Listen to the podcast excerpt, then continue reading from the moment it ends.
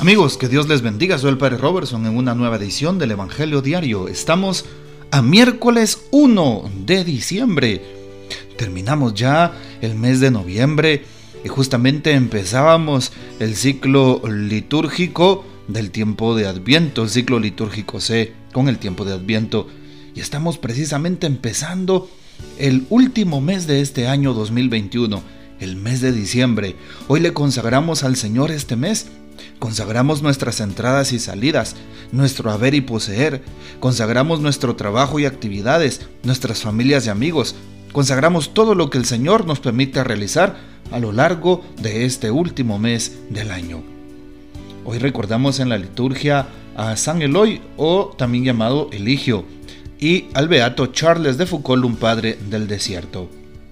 Eloy fue el más famoso orfebre de Francia en el siglo VII Fabricó también los preciosos relicarios en los cuales se guardaron las reliquias de San Martín, San Dionisio, San Quintín, Santa Genoveva y San Germán.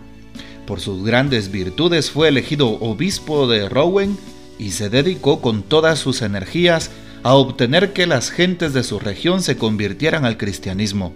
Se conservan 15 sermones suyos, en los que ataca fuertemente a la superstición. Pidamos pues la poderosa intercesión de San Eloy y del beato Charles de Foucault, padre del desierto. Tomamos hoy el texto de San Mateo capítulo 15 versículos del 29 al 37. En aquel tiempo llegó Jesús a la orilla del mar de Galilea, subió al monte y se sentó. Acudió a él mucha gente que llevaba consigo tullidos, ciegos, lisiados, sordomudos y muchos otros enfermos. Los tendieron a sus pies y él los curó. La gente se llenó de admiración al ver que los lisiados estaban curados, que los ciegos veían, que los mudos hablaban y los tullidos caminaban, por lo que glorificaron al Dios de Israel. Jesús llamó a sus discípulos y les dijo, Me da lástima esta gente, porque llevan ya tres días conmigo y no tienen que comer. No quiero despedirlos en ayunas porque pueden desmayarse en el camino. Los discípulos le preguntaron, ¿dónde vamos a conseguir en este lugar despoblado panes suficientes para saciar a tal muchedumbre? Jesús les preguntó, ¿cuántos panes tienen? Ellos contestaron, siete y unos cuantos pescados. Después de ordenar a la gente que se sentara en el suelo, Jesús tomó los siete panes y los pescados y habiendo dado gracias a Dios, los partió y los fue entregando a los discípulos y los discípulos a la gente. Todos comieron hasta saciarse y llenaron siete canastos con los pedazos que habían sobrado. Palabra del Señor, gloria a ti, Señor Jesús. Jesús está, según el texto bíblico de hoy, a orillas del mar de Galilea. Normalmente hay algunos pueblos que se encuentran alrededor, pero Jesús dice hoy en el texto que ya la gente que lo sigue llevaba con él tres días. Tres días que seguían a Jesús por las orillas del mar, por los pueblos circunvencinos, seguramente Cafarnaúm, Magdala, entre otros. Llama la atención pues Jesús sube al monte y se sienta. ¿Por qué sube? Sube precisamente para orar, claro, Siempre que encontramos en la palabra de Dios la palabra subida, la palabra eh, o la idea de que Jesús está sobre un monte, significa que está en comunicación con Dios. Y dice el texto, se sentó, acudió a él muchísima gente. Bueno, y si ya llevaban tres días, pues de plano tuvieron hambre o han de haber tenido hambre, eso no lo dudamos, ¿verdad? Muchas personas pues no pueden aguantar un día sin comer, pero seguramente llevaban también sus reservas alimenticias. Y Jesús hoy se preocupa por aquellas personas. Y precisamente Jesús se sienta. El famoso sermón del monte que también encontramos en San Mateo en el capítulo 5. Justamente hoy estamos viendo el capítulo 15. Jesús empieza entonces a hablar a aquellas personas. ¿Quiénes están siguiendo a Jesús? ¿Por quiénes Jesús se preocupa? Jesús se preocupa ciertamente por aquellos más vulnerables en la sociedad, por aquellos que son considerados los últimos en la sociedad. Es más, Jesús mismo dice, me da lástima a esta gente que lleva ya tres días conmigo y no tienen que comer. Jesús es el, alimento para aquellas personas. Jesús es el que se preocupa por el que sufre, por el enfermo, por el necesitado. Hoy dice el texto bíblico que Jesús cura a los tullidos, ciegos, lisiados, sordomudos, a los enfermos. Así es. Jesús ayuda a aquellas personas que se encuentran mal. ¿Y por qué son los rechazados por la sociedad? Todo aquel que tuviera una enfermedad, que padeciera algo genético, que hubiese nacido con una mano paralizada, por ejemplo, ciego, según la mentalidad y la cultura de su tiempo, eran considerados personas desfavorecidas de Dios. Y por lo tanto, Dios no tenía puesta su mirada en ellos. No gozaban de su favor. No gozaban entonces de eh, la misericordia de Dios. Jesús viene a hablar y a actuar de otra forma. Jesús es Dios y viene a mostrar un Dios cercano, un Dios que se preocupa por el último, un Dios que cura, un Dios que alienta, un Dios que abraza, un Dios misericordioso. Es lo que hace Jesús. Sana entonces todas aquellas enfermedades físicas de las personas que se encuentran en aquel lugar y que son llevados a los pies del Maestro. Jesús hace eso conoce las necesidades más profundas de aquellas personas. Jesús hoy también sigue sanando. Sana a los enfermos que con fe ponen su mirada en Jesús. Jesús sigue sanando. He visto que ciegos quedan sanos y pueden volver a ver. A través de la unción de enfermos he visto cómo personas que tienen enfermedades terminales o muy graves se curan y se levantan. Jesús restaura sus fuerzas y su salud.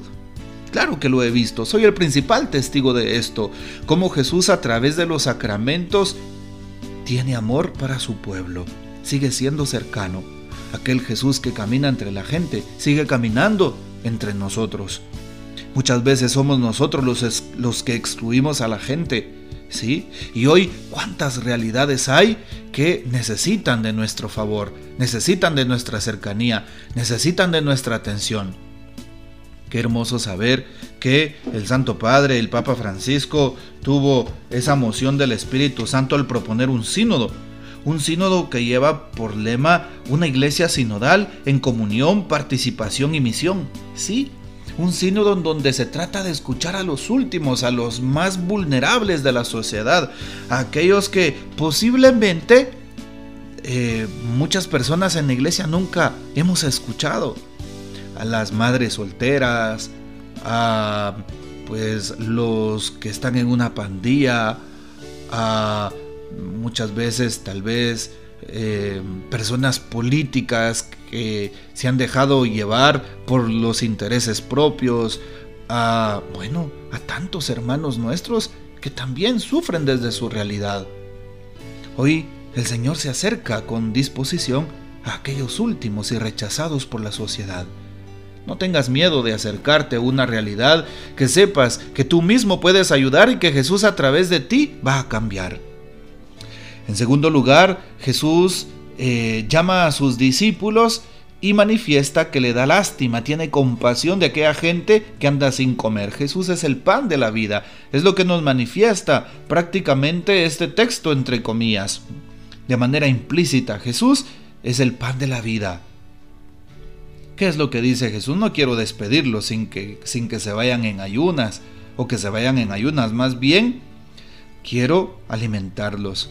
Jesús pide entonces que le traigan algo. ¿Tienen algo por allí? ¿Cuántos panes tienen? Le llevan siete panes y unos cuantos pescados. Hoy el número siete es un número perfecto en la palabra de Dios. Le llevan siete panes y sobran siete canastos. Muy interesante. Un número que simboliza la divinidad de Dios. Después de que ordena que la gente se siente, Jesús toma los panes, los pescados, da gracias, los parte y los entrega. ¿Acaso no te llama la atención que también el rito de la fracción del pan, el rito de la Santa Eucaristía es igual? Jesús toma el pan, da gracias al cielo, lo que el sacerdote hace todos los días, parte el pan y se lo comparte a los hermanos, sobre todo en el momento de la comunión. Es lo que hace Jesús también acá. Es un signo, una prefiguración de lo que Jesús ya iba a hacer. La institución sacramental de la Santa Eucaristía. Su cuerpo y su sangre que es el alimento que todos necesitamos para vivir eternamente, para salvarnos, para llegar al cielo. Eso sí, si lo comemos en estado de gracia, porque de lo contrario será nuestra propia condenación. Hoy Jesús entonces sigue alimentando a su pueblo. Veamos eso hoy. Siguiendo el ejemplo de Jesús nuestro Señor, Él nos invita a que seamos solidarios con aquella muchedumbre exhausta. Nuestra iglesia, nuestra comunidad eclesial, nuestro grupo, nuestro movimiento o a donde tú perteneces y perteneces a algún grupo en la iglesia, debería de ser un grupo solidario no tiene sentido un grupo que solo se reúne para rezar, para convivir y para compartir entre ellos y no se fija en las necesidades del otro, en el excluido, en el enfermo, el que no tiene pan. Hoy el Señor nos da un ejemplo de cómo debemos actuar si somos realmente, auténticamente sus seguidores, siendo hermanos unos con otros, así como se oye. Y de esa manera vamos a contribuir para hacer una mejor eh, una mejor sociedad y por supuesto para que muchas almas conozcan a Dios a través de compartir un pedacito de nuestro amor a través de cualquier medio que tengamos disponible. El pan es compartido en fraternidad, sobre todo con los más necesitados, con los pobres, con los, con los que están excluidos. Multipliquemos el pan del amor, de la misericordia para el prójimo. Así es, el pan de la cercanía y de la escucha. Hay que aprender a solidarizarnos con los demás. Qué fácil es hablar hoy de amor, hablar de misericordia, hablar de solidaridad. Eso es muy fácil. Qué fácil es hablar de los pobres, pero nunca jamás ir a su realidad, nunca escuchar al que realmente sufre, nunca tratar de resolver su situación, nunca poner un granito de arena o hacer propuestas que realmente ayuden para tener una mejor sociedad y para que la vida de aquellos pobres pueda cambiar. Así es, por eso trabajemos tratando de alimentar a aquel que se encuentra hambriento, ¿sí? ¿Cuántas personas hoy necesitan trabajo, alimento, vivienda? Sí, ¿cuántas familias sufren porque están privados también de ciertas libertades, falta de empleo, de educación? Y muchas veces esto eh, denigra su dignidad humana y atropella sus derechos. Seamos nosotros los primeros en ser los que promovamos la dignidad de la persona humana. Y bueno, ser solidarios, fraternos, misericordiosos con el prójimo en esta sociedad supone llegar a esos nuevos areópagos de los que habla el documento de Aparecida. Sí, ¿cuáles son esos nuevos areópagos? Esos nuevos ambientes que necesitamos evangelizar, a los cuales necesitamos llegar. Mm, ancianos solitarios, personas excluidas en la sociedad, enfermos terminales, Hoy personas que tienen COVID y que no nos queremos acercar a ellos, no les hemos preguntado qué necesitan o por lo menos ayudarles con algunos víveres o alguna despensa. Niños sin familia y que son explotados en las calles. Madres abandonadas, padres o madres solteros. ¿sí? Delincuentes, pandillas, a personas que se dedican, jóvenes que se dedican al narcotráfico o señoritas que se dedican a la prostitución, trata de blancas, migrantes que son vulnerados en sus derechos o explotados, drogadictos, alcohólicos, tantos grupos que hay. Pensemos en alguno de ellos y nosotros hagamos obras de misericordia al acercarnos con amor. Jesús nos enseña a que debemos anteponer las necesidades nuestras personales a las necesidades de los pobres. Y de esa manera estaremos colaborando para extender el reino de Dios. Bueno, es un reto entonces para cada uno de nosotros, ya que estamos en diciembre, mes del nacimiento del Hijo de Dios, recuerda que Él nació humilde y sencillo y pobre para darnos el ejemplo también de ayudar aquel más necesitado. Mira cómo los magos de Oriente, siendo personas de renombre y siendo personas, pues, por así decirlo, acomodados en la sociedad, fueron a dejar sus regalos, sus presentes a aquel niño que nacía en un pesebre, aquel niño humilde. Tengamos el mismo gesto de amor y de solidaridad, de misericordia con los demás. Que el Señor nos bendiga, nuestra Madre Santísima nos guarde y gocemos de la fiel custodia de San José. Y la bendición del Padre, del Hijo y del Espíritu Santo descienda sobre ustedes y permanezca para siempre. Amén. Que el Señor les bendiga y hasta mañana.